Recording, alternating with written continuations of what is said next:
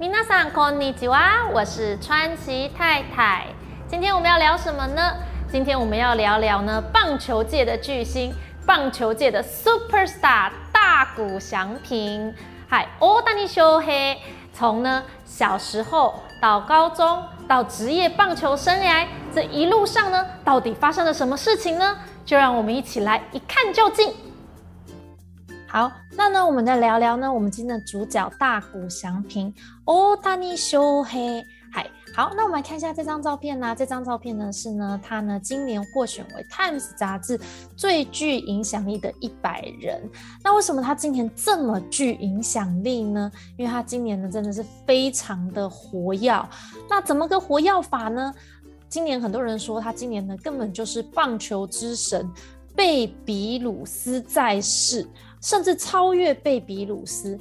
那呢，贝比鲁斯是谁呢？他曾经呢创下什么样的惊人的记录呢？其实呢，贝比鲁斯啊，他呢是在一百零三年前呢创造了，就是他当投手的双位数胜利跟呢双位数全垒打在一个赛季的成绩。而目前一百零三年前都没有人呢可以呢达到他这个记录。而大谷翔平呢，现在只要目前再差一胜。就可以达成了，所以是不是非常的厉害呢？那呢，大谷翔平呢，其实今年呢，他也是史上第一位呢，All Star 的先发投手，也是先发打击手哦，这是史上第一位。再来呢，他呢，今年呢，还呢，还呢。呃，就是呢，在大在天使队夺了二十个冠军，那拿二十个冠军在这边哦，譬如说他投手的冠军啊，防守率啊，胜利率啊，还有投球啊，然后野球手啊的本垒打啊、二垒打啊等等等等，二十冠呢，哇，真的是不简单。好，那呢，接下来呢，还有什么呢？大家都预测他说，今年呢，他应该就是 MVP 吧，或者是呢，他可能会得上 MVP，又得了全雷打王哦。好，非常的期待他今年的表现。那我们呢，今天呢，除了呢要讲他呢，呃，多厉害之外呢，我们会从呢他小时候到现在，到底呢经过了什么事情让他变得这么厉害呢？都要跟大家分享。好，那这次呢，我们呢做这个资料呢，我们的参考资料呢有什么呢？有呢这本书，还有呢，我们呢，呃，参考了这个 NHK 的节目《哇嘎伊多西科诺科西演》。这个呃 NHA 节目呢，来呢做了这个资料。好，那呢马上就开始啊，我们想要知道的这个小时候啊，那大谷翔平呢到底是呢小时候受了多什么特殊的教育，还是呢他就是从小就是一个特别的小孩？我们来看一看，其实呢大谷翔平呢，呃他的呢爸爸妈妈两个都是运动选手哦。那爸爸呢叫做托鲁，他呢是在前公司职业棒球担任选手。那呢，他的妈妈呢，其实是前羽毛球选手。那呢，他是呢家里的三个小孩的小弟。那呢，一定要来讲一下呢，他爸爸呢为了教育呢他们小孩啊，特地呢从呢这个神奈川县搬家搬到岩手县。那大家可以看地图知道，岩手县是日本的东北，其实是一个很乡下的地方。那大家听过三一一地震，其实呢都不陌生，这就是也是东北嘛，才发生三一一地震的地方，非常的乡下。那为什么要搬到乡下去呢？因为他觉得呢，其实要有一点呢乡村的生活方式呢，会比呢在都市生活呢更适合呢带小孩，所以呢。呃，他爸爸呢，因为他爸爸也是运动选手，所以他其实呢非常的热心呢，参与呢大谷翔平球队的活动。那他虽然呢，呃，早上是在工呃在工厂上班，车的工厂上班，上完夜班之后呢，他还是会去参加这样子的球队的活动。所以呢，大谷翔平从国小三年级开始，其实就是日本的少牛少年棒球队。在中学的时候呢，父亲呢，他一面担任他的棒球选手呃教练呢，一边支持他的儿子。那其实也是因为呢，他的父母呢都是运动选手，所以当然呢，因为父母的这个算是天资吗？还是他的专业呢？就让呢，呃，大谷翔平对运动有非常多不同的启发。那小时候呢，除此之外呢，我觉得呢，特别要注意一下、注目的就是呢，这个小时候时代的他们家人呢，总是呢在客厅里在一起，这是他们的教育方针哦。那这哪里好呢？呃，我稍微研究一下，其实，在客厅里的读书的好处啊，非常的非常多。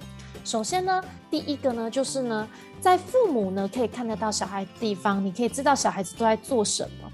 第二个呢，其实呢，客厅其实也是蛮吵的，大家小孩子、家人都进进出出，在这么吵的地方呢，也可以集中精神呢，其实是呢，培养一个人呢，呃，可以集中精神的一大要件。那其实呢，这个在以前的 NHK 特别节目呢，有讲过呢，考上东大生的共通点呐之一呢，也有讲到，其实呢，大部分考上东大生的共通点就是大家都会在。客厅上面呢，一起读书，所以我们家呢也一直学习这个。我们家的小孩子呢是让他在客厅上面读书的。那呃，我也会煮饭，我也会做自己的事情，甚至我还会上网课。所以在这样的环境下呢，我希望呢他可以得培养特别的集中力哈。那再来呢，第三点非常有趣的是，全家他只共用一台电视哦。那全家共用一台电视可以干什么呢？我觉得这里最有趣的就是父母和小孩可以透过节目可以交流思想和价值观。那我们家呢，也因为这样子呢，我们家呢也呃用这样子的方法呢，一起教育小孩。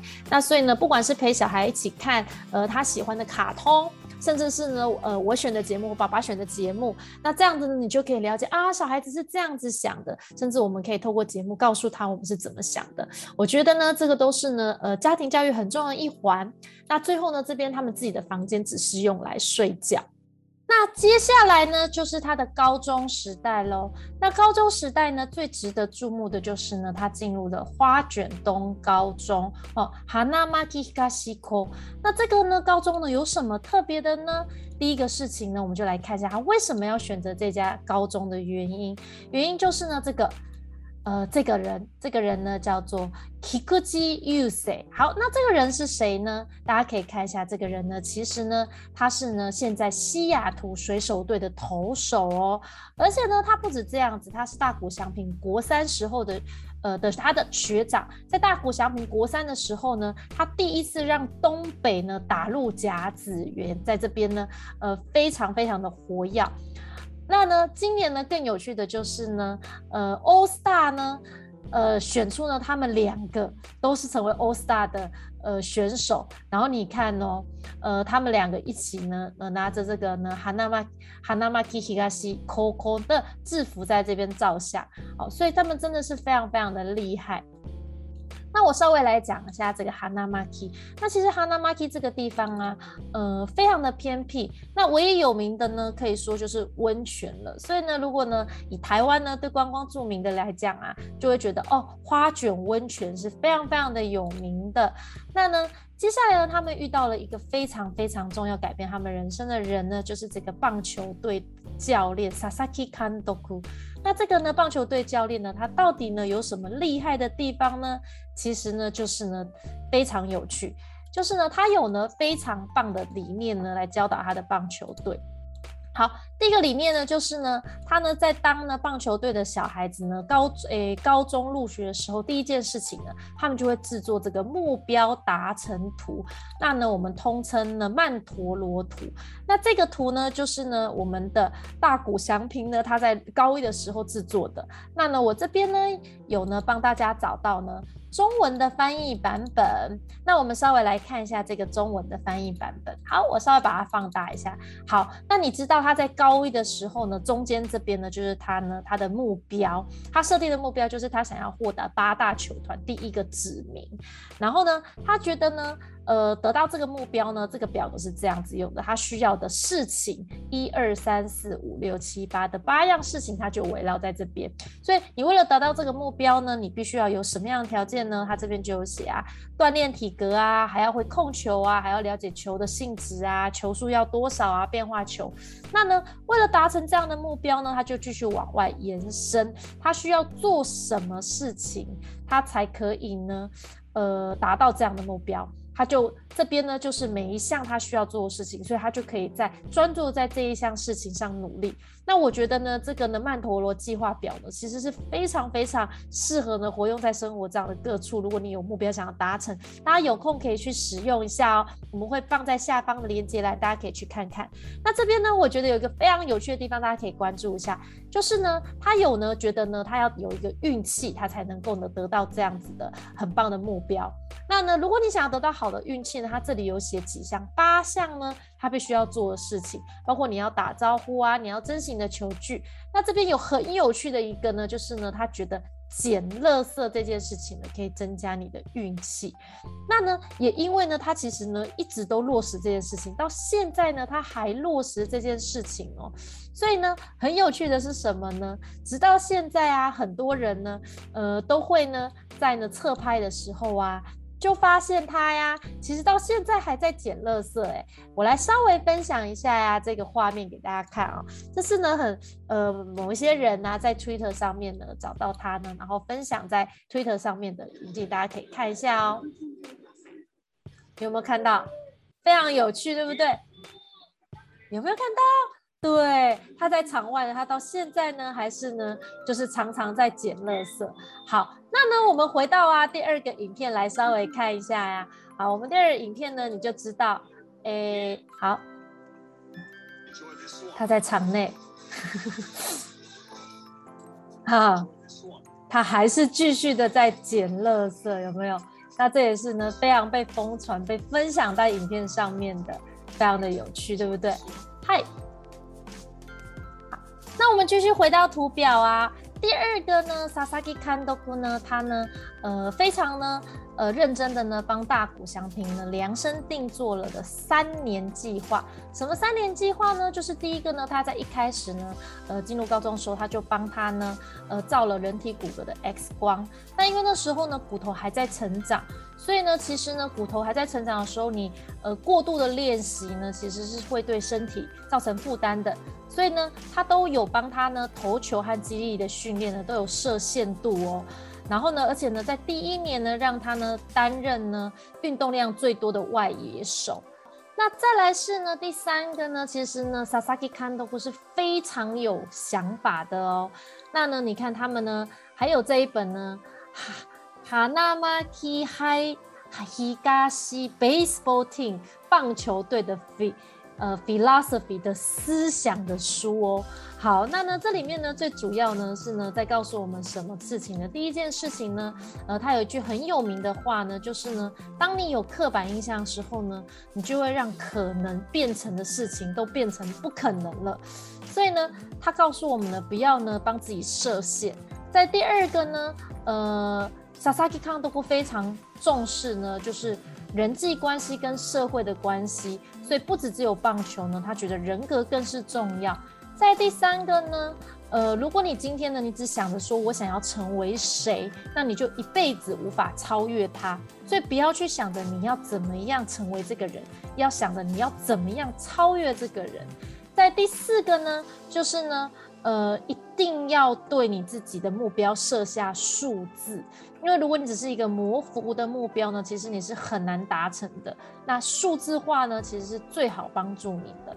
那我觉得呢，这几个呢，呃，总共呢，这几个呢，是他的思想的主轴。好，那接下来呢，我们来看一下呢，欧塔尼呢，他职业选手生涯中呢，对他来讲非常重要的两个人啊。好，第二个呢，第一个呢，就是日本火腿队的古利亚马坎的古利山姐那个教练。那他为什么对他来讲呢，非常的重要呢？其实啊，欧塔尼呀，他呢，他呢是呢，在高中毕业后，他就想要去直接去美国挑战的了。为什么他会想要直接去美国挑战呢？原因其实有三个。第一个呢，就是他希望在美国的职棒 MLB 上面呢，就是呢，他想要在上面呢，就是进展他的实力。那第二个呢，他其实呢是希望他可以呢在最顶端的地方呢，然后而且也很长的时间呢都一直在那边活跃。那第三个呢，其实也是最重要，就是其实欧塔尼亚他想要成为一个先驱者。那以前到现在呢，其实日本的选手啊，从来没有高中毕业就去美国职棒，而且并且在那边留下好的成绩的记录哦。大家所知道的这些比较厉害日本选手，包括呢，呃，斯兹基、吉罗铃木一朗啊，他们呢其实都是在日本呢职棒呢，呃，经过一阵子的训练之后呢，才去签给美国的大联盟的。那所以呢，也因为这样子哦，他们就希望成为日本的第一人。那但是呢，因为这样子呢，呃，会有一个很多的风险了，因为你就会比较辛苦嘛。所以呢，库里亚马康多库啊，就呢用这样的方法呢，呃，去说服了呃欧达尼修黑，他就跟他说，不然呢，你想要成为先驱者，你要看远一点，你要成为先驱者，不然我们来成为一个不同样子的先驱者。这时候呢，库里亚马康多库想到的呢是这一个人呢，这个人是谁呢？就是宫本武藏。那这个人你们看到吗？他手上呢拿两只刀，因为呢这就是历史上日本非常有名的，他是一个二刀流，他左边右边都拿一个刀。那现在呢，在日本的所谓的二刀流是什么意思呢？其实就是你又可以投球，你又可以打击的人。那呢，其实呢，史上呢很少有这样子的人，不然呢，你就来成为这个二刀流，你觉得怎么样啊？你你既可以投球，也可以打击，你能来当呢这样子的人，这样子呢也是一种呢先驱者，不是吗？那呢，欧塔尼呢就因为这样子呢，所以呢他就非常非常的坚决的呢就进入了日本火腿队了。那这时候呢，那库里亚马康多古啊，也常常啊跟他分享这件事情哦，就是这个日文呢，我们常常会说伊索嘎巴马瓦雷，这意思呢有点像中文的欲速则不达。那大家可以看一下这个图片啊，非常的漂亮。这个图片呢是日本的比瓦口琵琶湖，也是全日本最大的一条湖，最大的一个湖。那古代呢，很多人呢为了要穿过这个湖啊，他就会呢就是坐船呐。可是因为这个水啊，非常的呃，有时候波浪非常大等等，你就很容易翻船啊，或是发生一些事故。所以呢，呃，这边呢日本人呢就说啊，如果你要好好的。渡过这个湖呢，你还是好好的绕一圈。你越想要急的话呢，你就会，你就会，你就会很容易呢做不好。所以呢，他请请大家要记得呢，用绕圈圈的方法去渡过这个湖。那其实呢，这也就是呢，呃，日本火腿的库里亚马康的湖呢，跟呃，就是欧塔尼呢沟通的问题，就是呢，你现在呢，立刻你就到美国去发展了，有可能会在远大的未来呢。反而让你是呢很呃不好的，还不如呢好好的在日本呢呃好好的发展职棒之后，再去直接签到大联盟，这样子一定会对你的生涯是有帮助的。那也就是因为这个原因呢，呃，欧塔尼呢就留在呢日本呢火腿队呢先打了呃生涯一些呃日本的职棒之后呢，才到了美国。那另外一个呢，对欧丹尼非常呢重要的的人呢，就是这个呢，洛杉矶天使队的总教练呢，乔梅登。那这个人呢，是呢今年呢才担任呢，呃，洛杉矶天使队的教练。那为什么呢？他对欧丹尼来讲呢，非常非常的重要呢？原因呢，一般来讲啊，就是呢，欧丹尼从以前到现在啊。他常常呢，呃，从库里亚马看懂开始啊，他呢，呃，只要他要上场的前一天或后一天呢，都会让他休息。可是呢，其实库里亚马看懂发现呢，欧塔尼其实是非常适合被赋予重任的。当他呢越呢赋予他困难的东西呢，他会表现的越好的一个选手。那呢，这个呢，洛杉矶天使队的教练乔梅登他也发现这件事情，所以呢，他呢就改变了呢跟欧塔尼的。规则变成没有规则。以前的规则是呢，他呢一定要在出场之前前一天跟后一天都休息。但现在呢，他呢就会每一天呢跟欧达尼的讨论一下他身体的状况。那呢，依照他身体的状况呢来决定他明天的行程。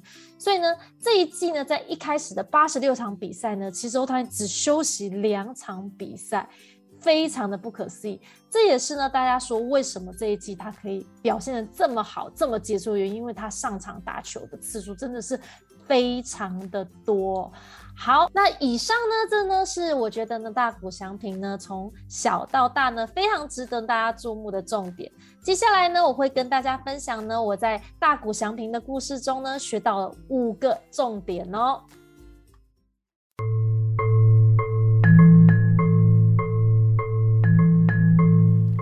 从大谷祥平的一生呢，我总共学到了五样事情，跟大家分享一下。第一项事情呢，我觉得呢。父母的专业真的非常的重要。大谷祥平的父母呢都是运动员，所以他给小孩很好的运动教育。其实有时候呢，我觉得呢，带领小孩子呢，重要的呢，并不只有小孩的学习，有时候更重要的呢，是家长的持续学习。因为只有家长的专业，才可以带给不同小孩子的人生。那第二个呢，就是设定目标。大谷祥平呢，因为呢在高中的时候呢设立了目标，一步一步朝着目标前进，所以呢其实呢设定目标呢是很多呢可以成功的要件。我自己呢其实也是很害怕设定目标的人，因为总觉得呢如果设定了目标，嗯却达成不到呢，有点丢脸，又会有点泄气。所以我一直很喜欢一句话，就是呢目标呢就像是箭靶，射不中就重新再射就可以了。那秉持的这个想法呢，我也呢开始慢慢的学习设定目标，和呢和小孩子设定目标。第三个呢就是场力，也就是呢环境的重要。